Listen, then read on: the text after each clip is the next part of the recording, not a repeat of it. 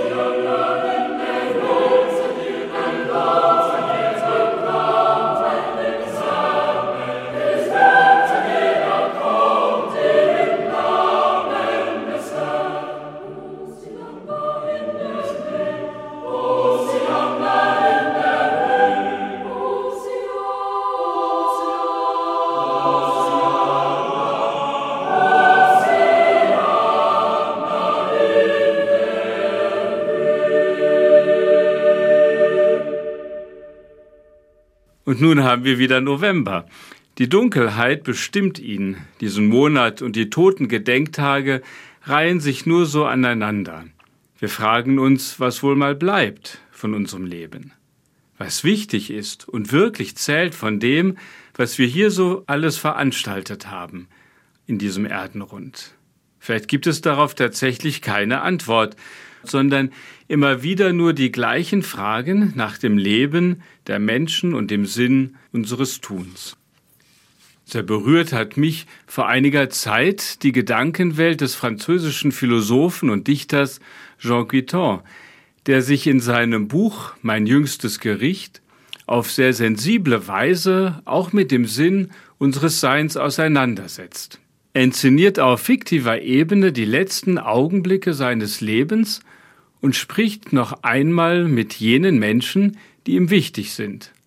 Aber auch über die Gründe, warum er an Gott geglaubt und als Christ gelebt hat. Schließlich stirbt er in den Armen Pauls VI. Bei allem Ernst des Nachdenkens über den Sinn von Leben und Sterben schreibt Jean Guiton auf ungewöhnlich humorvolle Weise sein eigenes Sterben. Und dann steht er schließlich am Schluss des Buches vor Jesus Christus. Und es ist der heilige Petrus, der ihm dreimal die alles entscheidende Frage stellt. Jean, so heißt es im Roman, hast du dich gegeben? Der Dichter gibt keine Antwort mehr. Er schweigt. Und dann steht am Ende des Buches, alle Größe war wie ein Berg aus Wachs zerschmolzen. Was für ein Satz. Wo sind wir wirklich bereit, uns zu geben? Und was könnte es sein, das wir zu geben haben? Braucht es dazu eigentlich viel? Genügt es nicht schon, einfach für einen anderen da zu sein, ihm zuzuhören, ohne den Umweg über uns selbst, einen Menschen zu fragen, wie es ihm geht? Wenn das alle täten, gäbe es dann nicht ein wunderbares, friedliches Miteinander? Liegt darin nicht die größte Herausforderung unseres Lebens?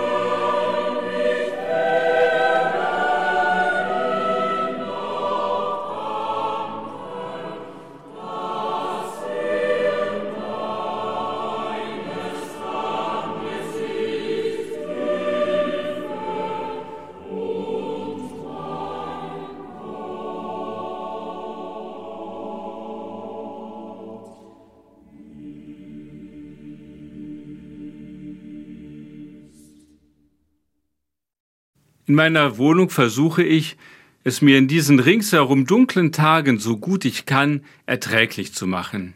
Mit der kleinen Lampe am Fenster, einem Satz aus meinem Lieblingskonzert, einer Tasse Tee und dem gerade wiederentdeckten Fontane.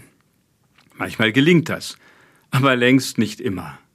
Wenn es gelingt, fühlt es sich nicht ganz so bedrückend an, an Menschen zu denken, die nicht mehr da sind, deren Lächeln fehlt. Erinnern tut gut. Manches liebe Wort, manche Handbewegung ist wieder, wie eben gehört und gesehen. Gerade so ein Moment kann der pure Gewinn sein. Der Theologe Otto Schilling beschreibt es in seinen sehr persönlichen Seligpreisungen so. Selig, die ihre Nächsten mit den Augen der Liebe ansehen und so auch immer den guten Kern eines jeden entdecken. Selig, die Hoffnung haben, auch wenn sie enttäuscht werden. Selig, die bereit sind, immer wieder anzufangen und den ersten Schritt zu tun. Selig, die das richtige Wort zur rechten Zeit finden. Selig, die den langen Atem der Geduld und Ausdauer haben. Selig, die empfindsam sind und auch die Not hinter den alltäglichen Masken spüren. Selig, die auf echte Verständigung trotz allem und auf Gebet setzen. Selig seid ihr. Diese Worte machen Hoffnung. Sie tun gut. Von einer Krankenschwester las ich neulich einen Bericht, in dem sie davon sprach, dass sie in ihrem Hospizdienst oft Menschen nach dem fragt, was sie sich vom nächsten Tag erhoffen, der noch vor ihnen liegt, und von Menschen, die ihnen nahe sind. Auch wenn es Zeiten gibt, die es mehr als schwer machen, überhaupt zu antworten, bin ich dennoch der tiefen Überzeugung, dass der Glaube an Gott uns immer dann besonders helfen kann, wenn es um Hoffnung geht. Denn nicht ohne Grund klammern wir Menschen uns an diese Hoffnung ja bis zuletzt und darüber hinaus.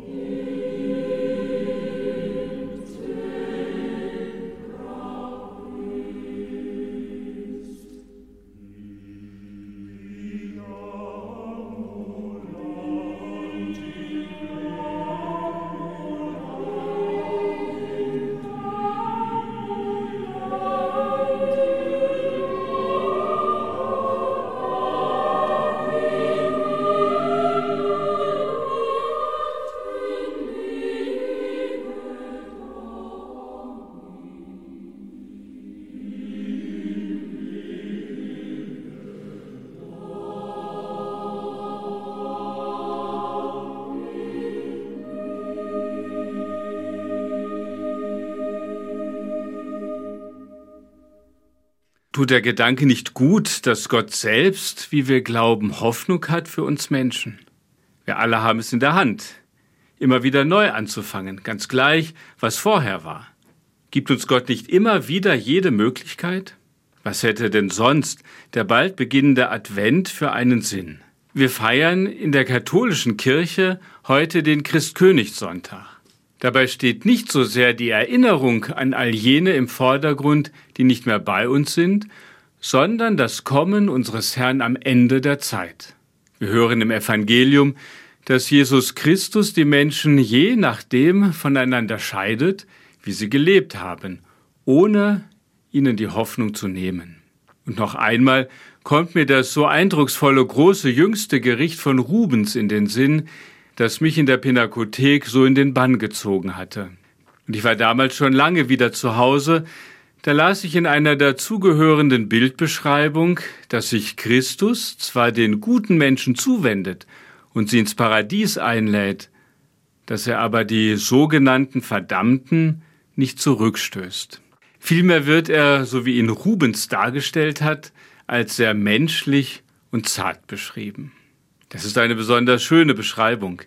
Sie ist einfach tröstlich. Schon die Darstellung bei meinem Besuch im Sommer hatte mich ja sehr beeindruckt. Ich konnte das damals vielleicht nicht so benennen, aber heute finde ich diese hoffnunggebende Interpretation des Bildes wirklich trostvoll. Und vielleicht habe ich es irgendwie gespürt, dass da noch mehr ist als nur Dunkelheit und Schrecken. Der große Rubens hat mit Sicherheit nicht nur diesen Schrecken malen wollen, sondern das große Ganze erlebten Lebens. Manchmal brauchen wir auch die andere, nicht so belastende Wahrnehmung. Die Hoffnung ist doch ohnehin schon da. Wir glauben, dass Gott uns immer in seinem Blick hat, mit einem Lächeln, bestehend aus Hoffnung und Zuversicht, allen Unkenrufen zum Trotz, einfach liebevoll und menschlich und zart als läge er mit auf der Wiese vor der Pinakothek in München, mitten unter den lachenden anderen, die Spikeball spielen und sich über Gott und die Welt unterhalten. Alles unter einem Himmel, unter seinem. Ich wünsche Ihnen von Herzen einen tröstlichen Sonntag.